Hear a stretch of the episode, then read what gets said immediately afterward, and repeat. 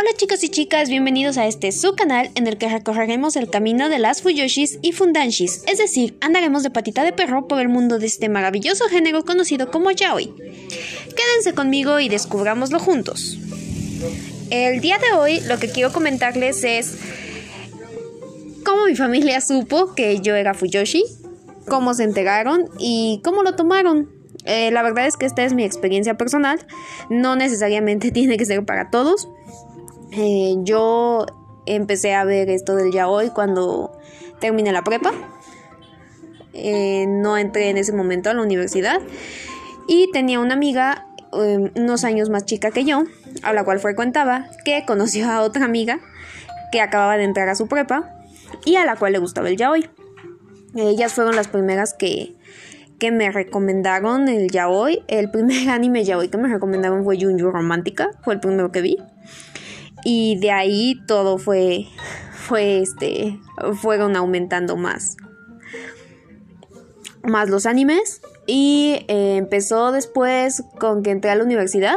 Y ahí conocí a una chica. Eh, yo iba en la universidad y ella iba en la prueba. Pero como nos veíamos en la mañana, yo entraba muy temprano a la escuela. Y me dejaban eh, algunas horas antes y pues ahí platicaba con ella y esa chica me presentó a otra chica que ella le gustaba el yaoi. Y un día saliendo ella de la prepa y yo de mis clases, ella había hecho una lista de los animes yaoi que, que más le gustaban y ahí empecé a verlos. Empecé a ver desde lo más light hasta lo más hard que en ese momento había, eh, lo cual en ese momento era Boku no Piku y Shonen Maid Kurokun. Después de eso, eh, pues la verdad es que yo empecé a tener imágenes, contenido, videos, eh, no explícitos, pero sí de contenido ya hoy. Y un día yo teníamos, compartíamos una computadora todos, mis papás y yo. Y un día mi mamá se metió a la computadora y no sé cómo abrió un archivo donde estaba un, un anime yaoi un poquito explícito eh, y me acuerdo mucho porque era muy noche y yo estaba dormida y yo en ese momento eh, dormía en, en una colchoneta y yo la vi cuando ella vio el, el video y no me dijo nada, yo creo que supuso que estaba dormida. Al día siguiente me fui a la escuela, todo normal. Y cuando regresé, ella pues estaba sentada esperándome. Eh, y lo que me preguntó para empezar fue, ¿eres gay? Y a lo que yo le contesté que no. Y entonces me dijo, ¿por qué ves eso? Porque creo que es una de las preguntas que, que pueden llegarte a hacer, ¿no? ¿Por qué ves eso? Eh, qué es, qué tiene de interesante la relación entre dos hombres. Y mi respuesta en ese momento yo no supe qué decirle. Ahora lo sé, ahora sé que ese tipo de relaciones son muchísimo más adultas y tienen problemas más adultos que un anime shojo. Eh, que era el, momento por el que yo estaba pasando, el momento de llegar a la, adultez. Y eh, pues eh, ahora lo sé, ahora sé que ese es como como lo que yo quisiera, lo que yo hubiera querido decirle a mi mamá en ese momento.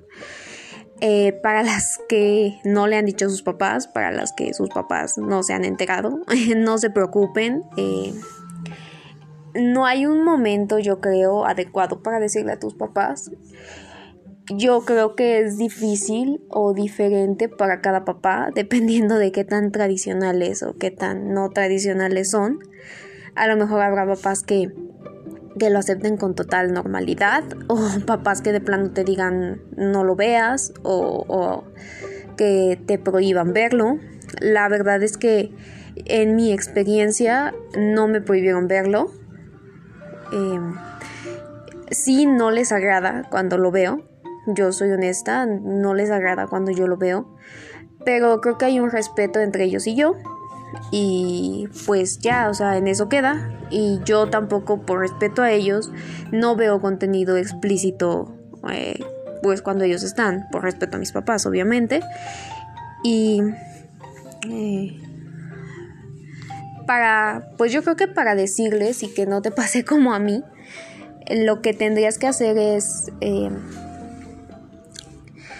crear un ambiente de confianza, agarrarlos en un momento en el que estén eh, felices comiendo, a lo mejor no comiendo, pero sí felices, eh, en algún momento en el que estén tranquilos, en el que sepas que, que esto no va a llevar a una pelea.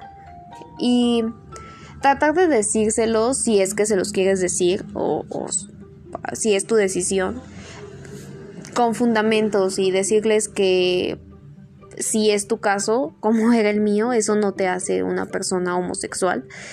Y pues que estás experimentando otro tipo de relación.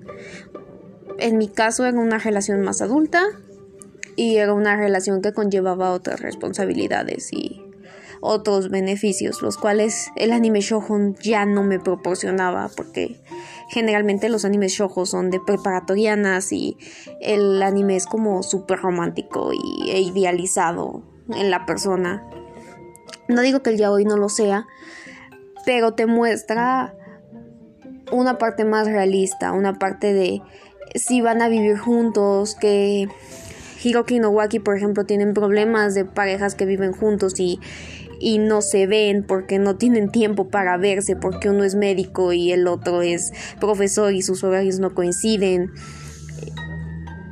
Takano y Ritsu tienen una relación de jefe y empleado que aunque ellos no hayan dado a conocer su relación como tal o no sea una relación tan formal, a veces se enojan por ese tipo de situaciones porque Taka no es su jefe. Entonces, yo les recomendaría eso, creen un ambiente de confianza y explíquenles con calma. Esa, eso fue lo que, pues lo que yo hice. Y hasta aquí el podcast de Patito de Perro. Espero les haya gustado. Sé que es muy cortito, la verdad es que solo es mi experiencia personal. Y pues eh, muy pronto estaré creando una página de Facebook para que me sigan y poder ahí publicar contenido de lo que voy a sacar y, y, y lo que iré sacando de los siguientes grabaciones y podcast. Hasta aquí patita de perro, espero les haya gustado. Eh, síganme para más grabaciones. Adiós.